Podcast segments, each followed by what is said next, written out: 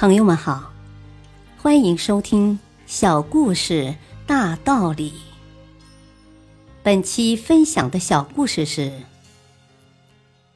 他出人意料的晋升为经理。一家贸易公司要提拔一个经理，消息传出去后，大家都蠢蠢欲动。在职工大会上，老总说：“这次提拔经理。”大家可以在近一个月内展现自己的才华，不管工作年限长短，只要有才华，符合公司的长远利益，公司都不会拒绝。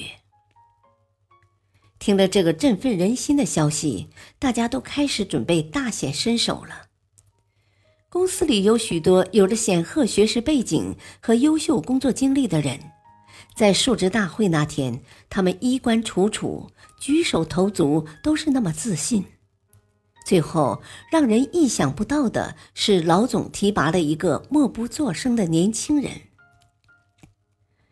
老总把年轻人叫到前面来，对大家说：“当我提出要提拔经理的时候，大家更看重的是这个职位，而不是这个职位上的工作。”当我把许多工作交代下去的时候，许多人都表现出了应付的心理；而当我问起能不能完成工作的时候，所有人都说能完成。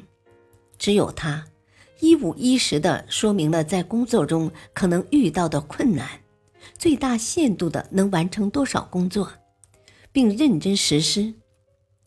在选拔经理的时候，我说过要慎重。我看重的不是你的学识和你的才华，而是你是否真正想干工作，在工作中你所说的每一句话是否本着一个负责任的态度。大家很不服气，每个人都觉得自己比这个年轻人强一百倍，有人甚至还说年轻人根本无法胜任这个工作。在以后的工作中。大家都拭目以待。这个年轻人的话不多，但是凡是他管理过的仓库，总会井井有条，货物清单条目清楚。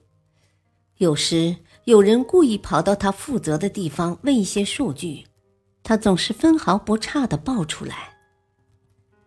有一次，一个也曾对这个经理的位置垂涎的人来到他这里取货。想故意刁难他一下，就开始问起货仓的数据来。年轻人依旧对答如流。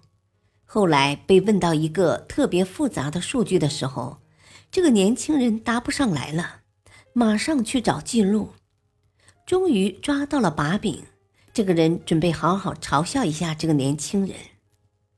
听说你是数据诸葛亮。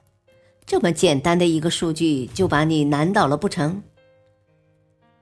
这个年轻人看了看他，笑着说：“呵呵，对于这个数据的基本状况，我是了如指掌的，但是具体的数字我是有些记得不准确了，或者说有些模糊不确定而已。